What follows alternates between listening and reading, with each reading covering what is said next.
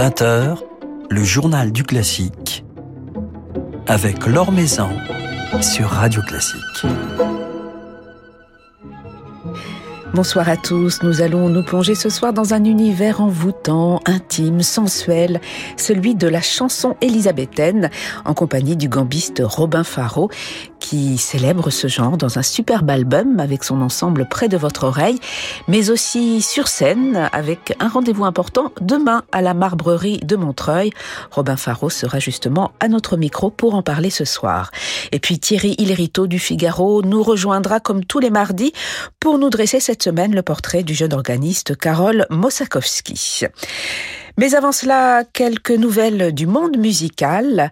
Alors que Nikolai Lugansky, qui était à notre micro hier, euh, s'est lancé dans l'intégrale de la musique pour piano solo de Rachmaninoff en trois récitals au théâtre des Champs-Élysées, Yuja Wang, elle, a choisi de commémorer le 150e anniversaire du compositeur russe de façon plus éclatante et démonstrative.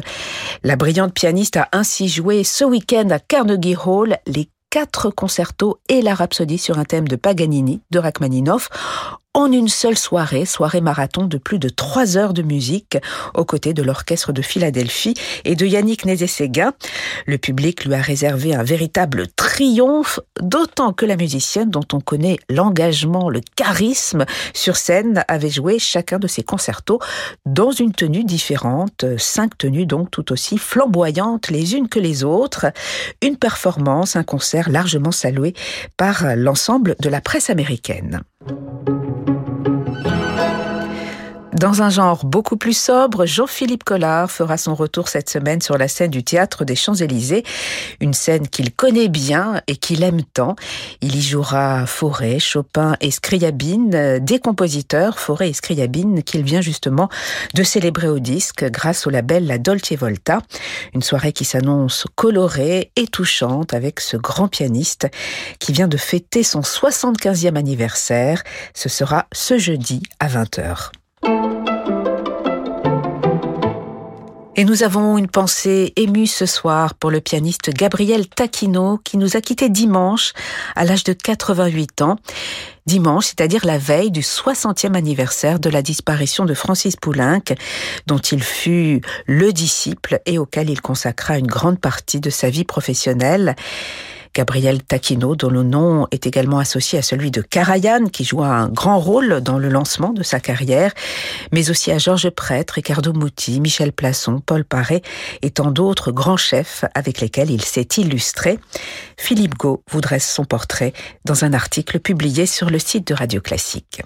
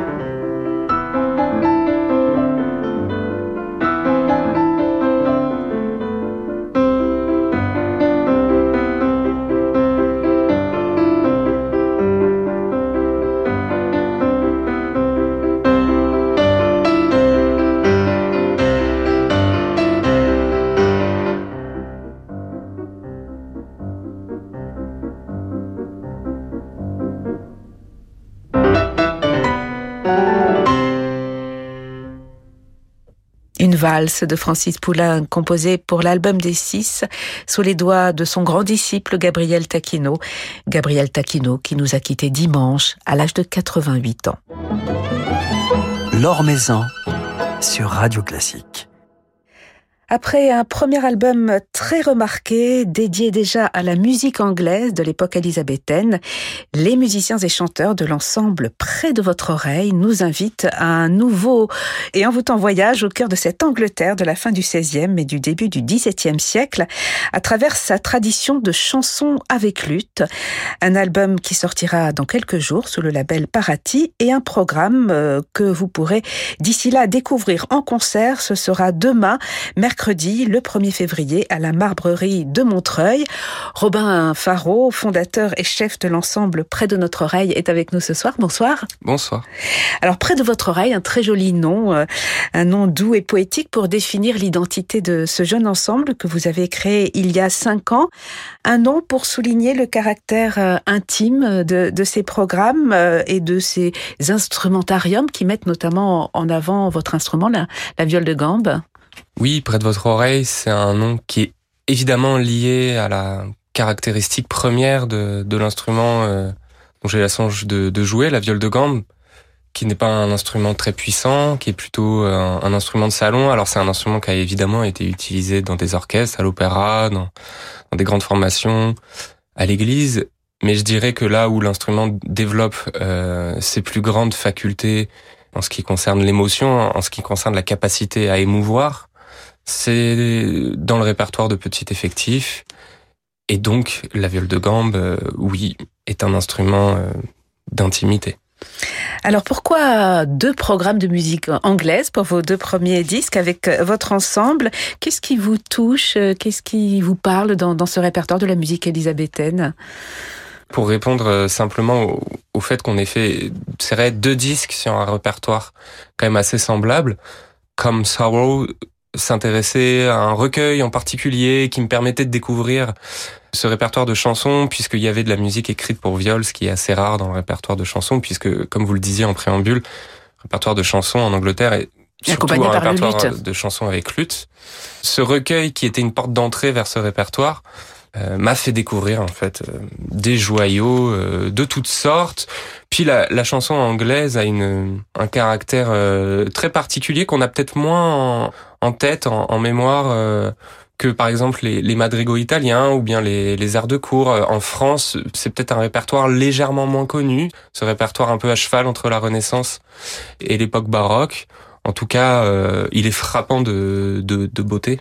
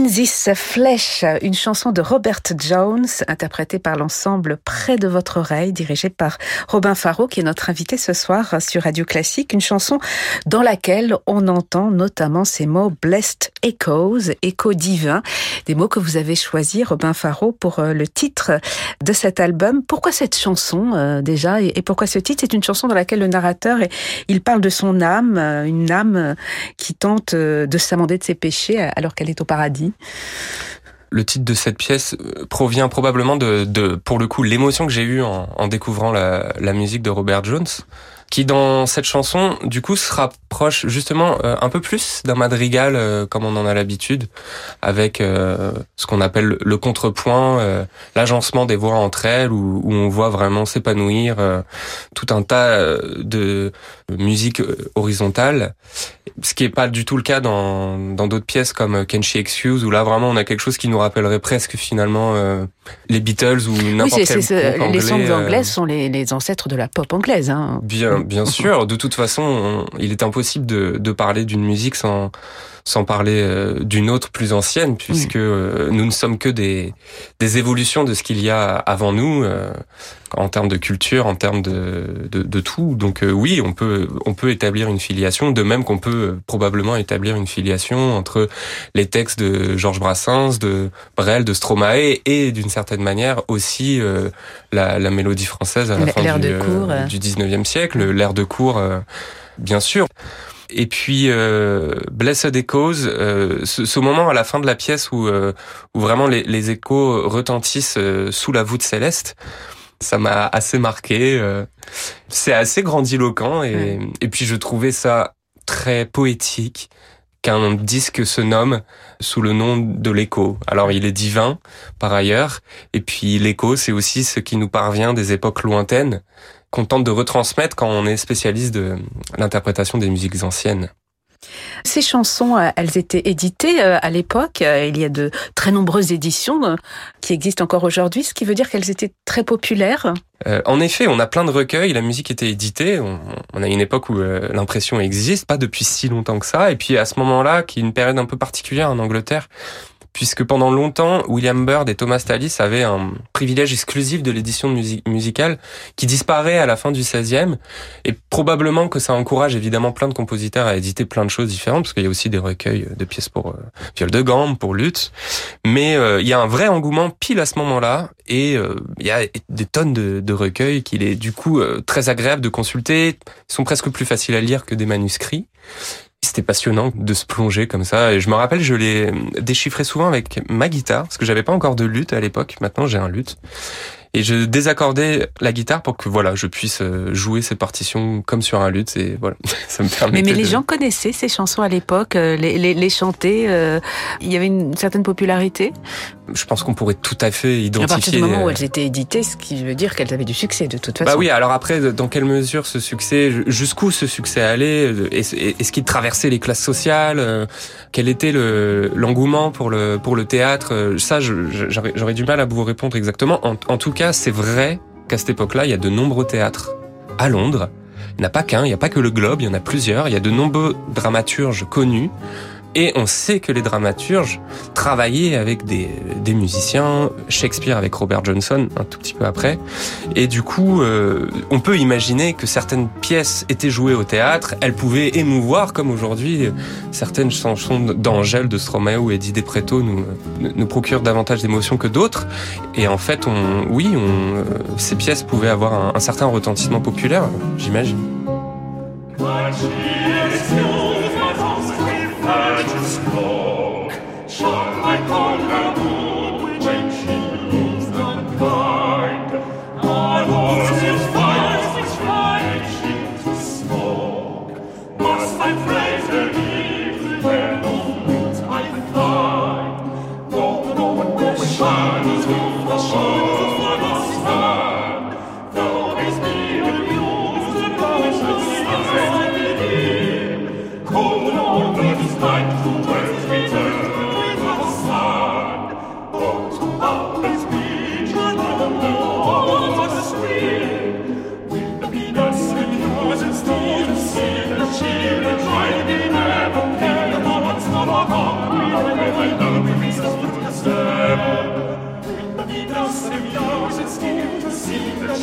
Liebe, Liebe, Liebe, Liebe, Liebe, as Liebe, Liebe, Liebe, Liebe, Liebe,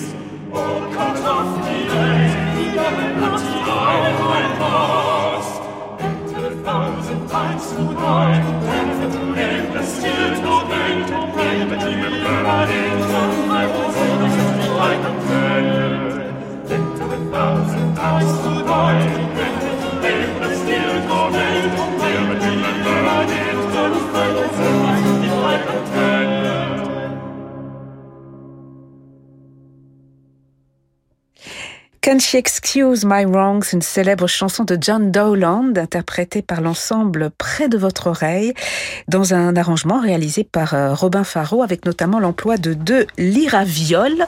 Qu'est-ce qu'une lyraviole, Robin Faro Expliquez-nous. Alors, ça m'amuse beaucoup d'expliquer ce qu'est la lyraviole, et je suis très heureux que vous me posiez la question, parce que c'est à la fois un, grand chantier de ce disque, et à la fois complètement anecdotique quand on l'écoute d'une première oreille euh, naïve. Mais euh, c'est vrai que je me suis penché euh, sur cet instrument qui est, alors, soit un terme désignant simplement le fait de d'effectuer ce qu'on appelle une scordature. Concrètement, on désaccorde l'instrument.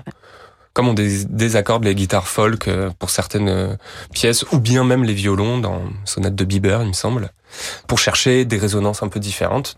C'est aussi probablement, on en a quelques traces écrites des expériences organologiques sur des viols de gamme qui consistaient à y ajouter des cordes sympathiques. Malheureusement, je crois qu'on n'a pas d'exemple. Donc moi, je retiendrai surtout le la notion de, de scordature qui, elle, euh, en revanche, est présente pendant tout le XVIIe siècle à travers, je crois, une quarantaine ou une cinquantaine d'accords entre l'Allemagne et l'Angleterre. C'est colossal. À cette époque-là, on a plusieurs accords qui sont très tendances, euh, qui sont décrits par Alfonso Ferrabosco de Younger dans un de ses recueils pour les ravioles. Voilà, euh, je me suis euh, immergé dans les pratiques instrumentales, organologiques des violistes de l'époque et je me suis dit mais pourquoi ne pas arranger comme ils le faisaient eux-mêmes avec leurs propres pièces? C'est ainsi que je j'ai composé dans Can She Excuse une diminution sur la chanson à partir euh, de diminutions déjà préexistantes de Dowland qu'on trouve dans ses pièces de lutte, parce qu'il y a plusieurs versions de la pièce euh, au lutte aussi. Il y a plusieurs variations dont je me suis servi pour écrire aussi mes propres variations. Et voilà, il y a une variation avec euh, ou avec Marion Martineau, on se on dialogue l'un après l'autre et c'est assez féroce, assez véloce comme comme écriture et on, on s'est bien amusé avec ça. Mais vous avez réalisé d'autres arrangements pour cet album.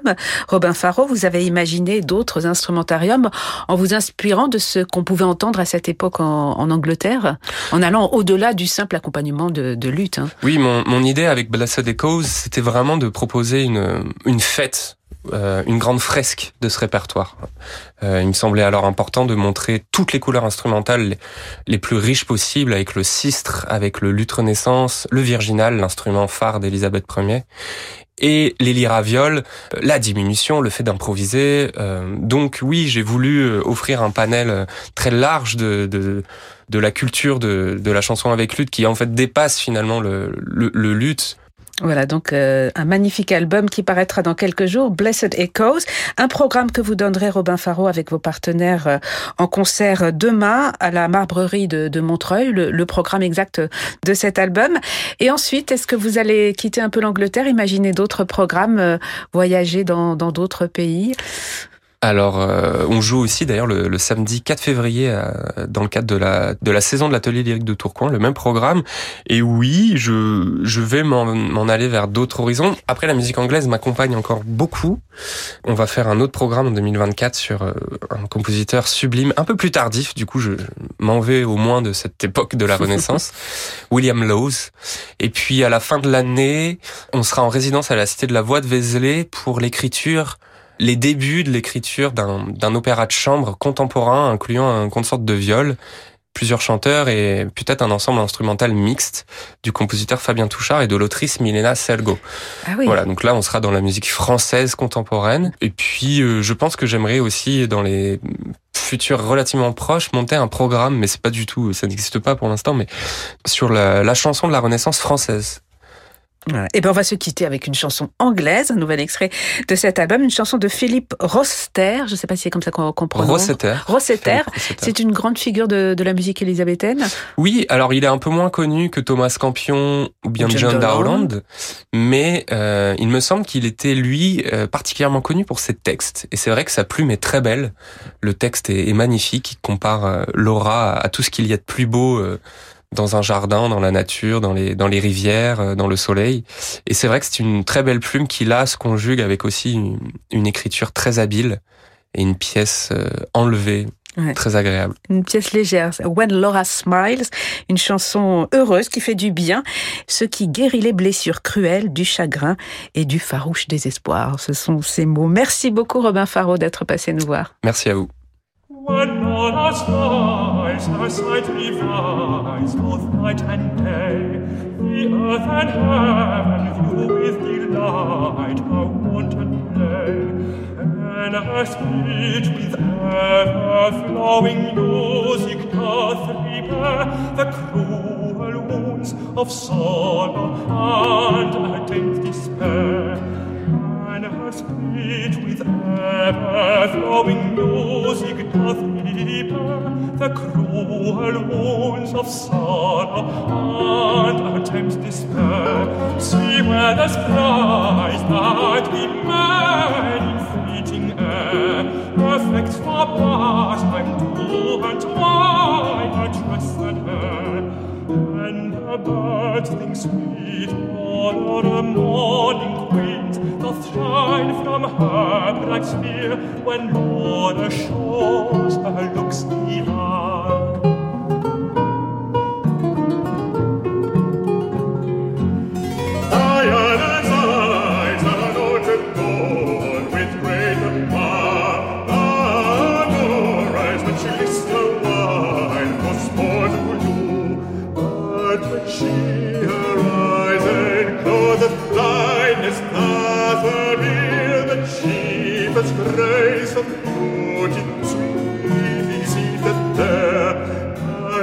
see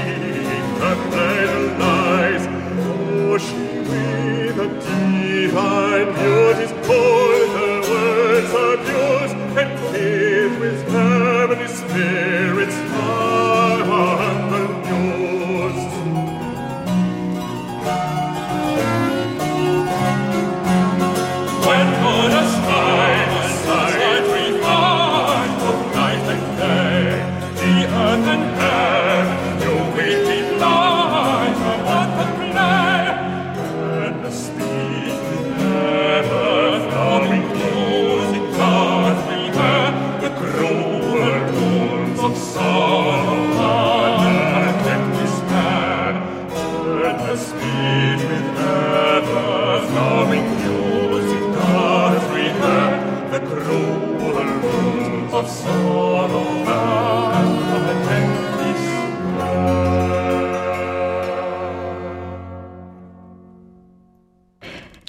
Laura Smiles, une chanson de Philippe Rossetter qui figure donc au programme de ce bel album Blessed Echoes de l'ensemble Près de votre oreille, dirigé par euh, Robin Faro, un album qui sortira dans quelques jours sous le label Parati et un programme que Robin Faro et ses partenaires donneront en concert demain à la Marbrerie de Montreuil.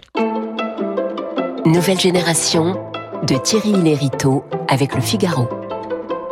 Bonsoir Thierry. Bonsoir Laure. Alors ce soir, un jeune musicien a l'appétit d'orgue.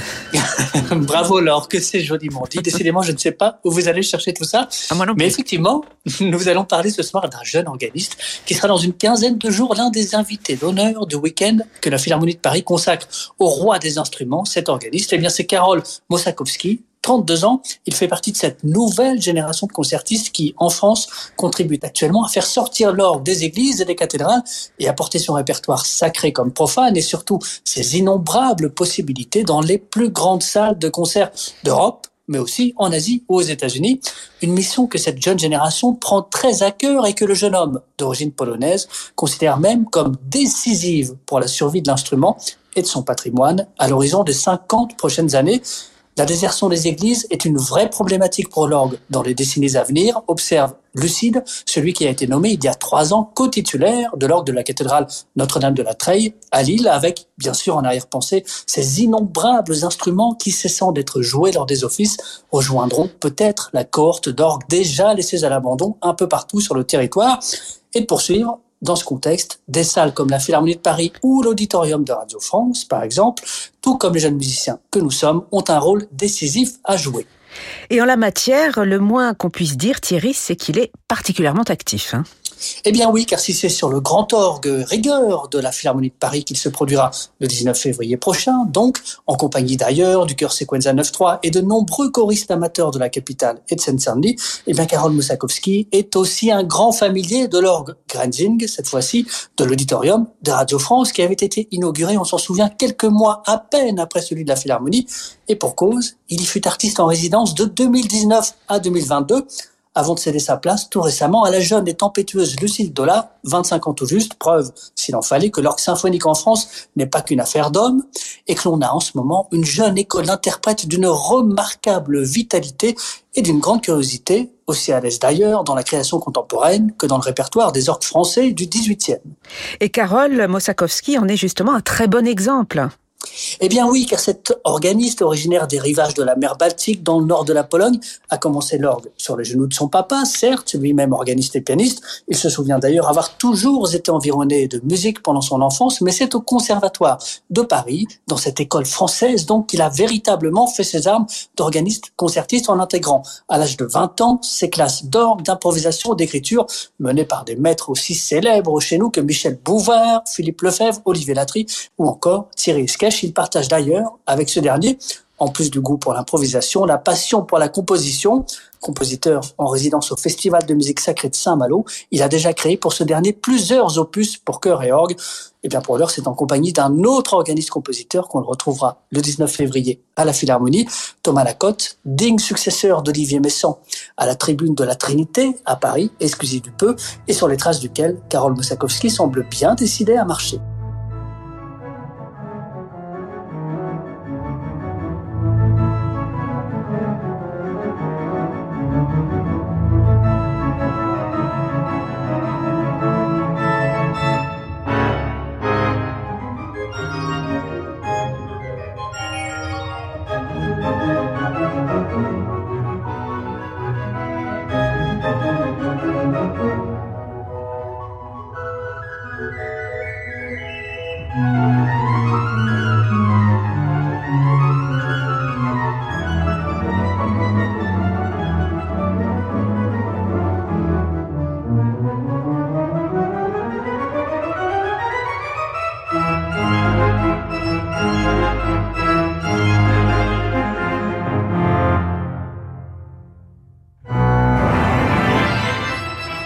Thank you.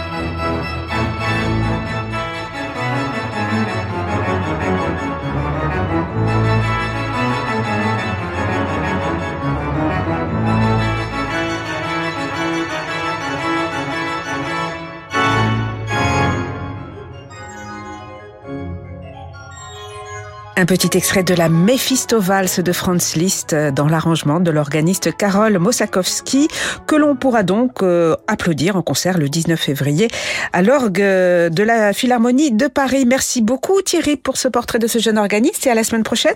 À la semaine prochaine Laure, merci. Merci à Bertrand Dorini pour la réalisation de ce journal du classique. Demain c'est Philippe Hervègue qui passera un petit moment avec nous. Mais tout de suite, euh, c'est Francis Drezel qui vous tient compagnie en musique. Très belle soirée à tous à de Radio Classique.